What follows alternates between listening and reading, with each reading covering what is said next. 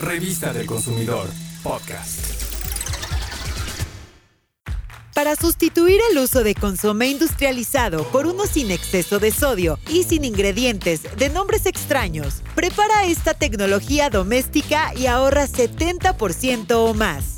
En una cacerola con 2 litros de agua, pon a cocer dos huesos de pechuga de pollo previamente lavados. Agrega dos hojas de hierbabuena, un pedazo de cebolla, un diente de ajo y sal de grano.